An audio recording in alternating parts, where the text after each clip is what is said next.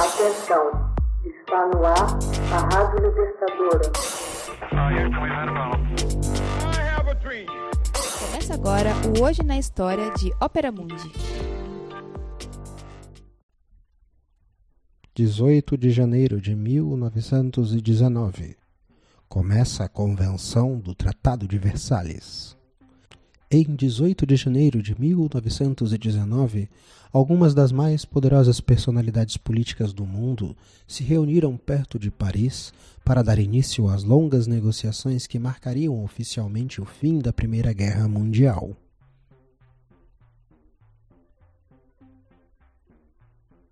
Líderes das potências aliadas vitoriosas, portanto, França, Reino Unido, Estados Unidos e Itália, decidiram grande parte das questões ao longo de seis meses de debates.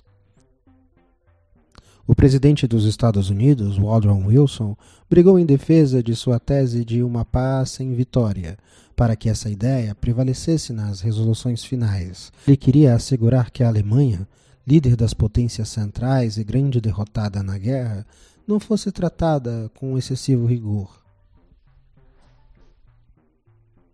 Em sentido contrário, operaram os primeiros ministros da França e do Reino Unido, argumentando que punir adequadamente a Alemanha e limitar bastante seu poderio bélico seria o único meio de justificar o imenso custo em vidas e bens.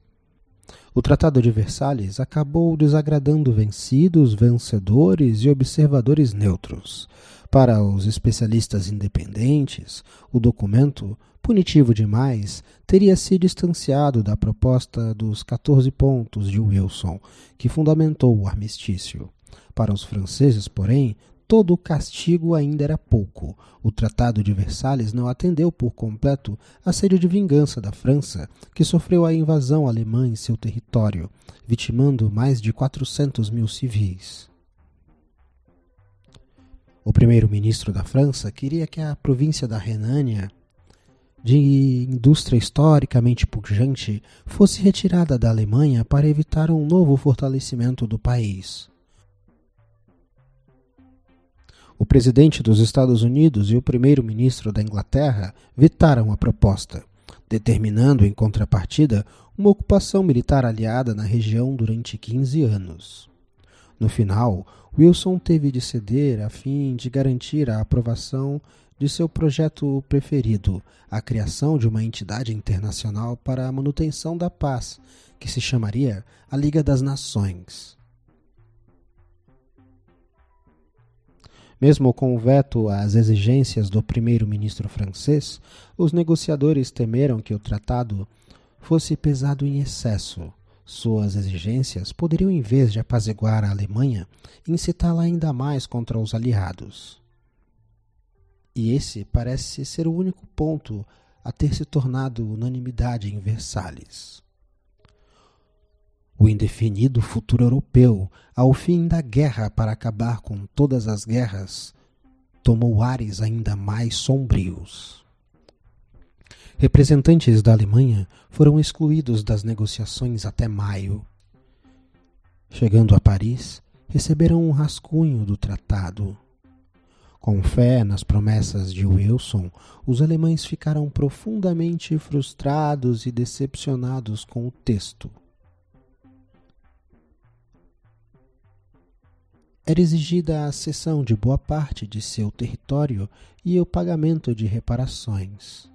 Pior ainda, o artigo 231 obrigou a Alemanha a aceitar ser a única culpada pela guerra.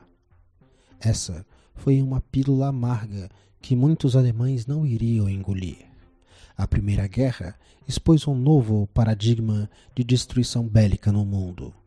O Tratado de Versalhes foi assinado em 28 de junho de 1919 exatamente cinco anos após o tiro de um nacionalista sérvio ter matado o arquiduque Francisco Fernando da Áustria e detonado a Primeira Guerra Mundial. Nas décadas que se seguiram, ódio e ressentimento em relação ao tratado e seus autores envenenaram o ambiente político da Alemanha. Partidos de extrema direita, como o Partido Nacional Socialista, o Partido Nazista de Adolf Hitler, capitalizaram essas emoções para ganhar força, o que levou a um processo quase diretamente ao ponto exato que Wilson e os outros negociadores de Paris em 1919 queriam evitar uma segunda e ainda mais devastadora guerra mundial. Ironicamente, foi o supremo comandante aliado, Marechal Fernand, quem melhor externou o que viria a acontecer. Com seu pragmatismo característico, ele profetizou após saber a notícia da assinatura do Tratado de Versalhes. Isso aí não é país. É apenas um armistício válido pelos próximos 20 anos. Hoje na história. Texto original Max Altman. Narração José Igor.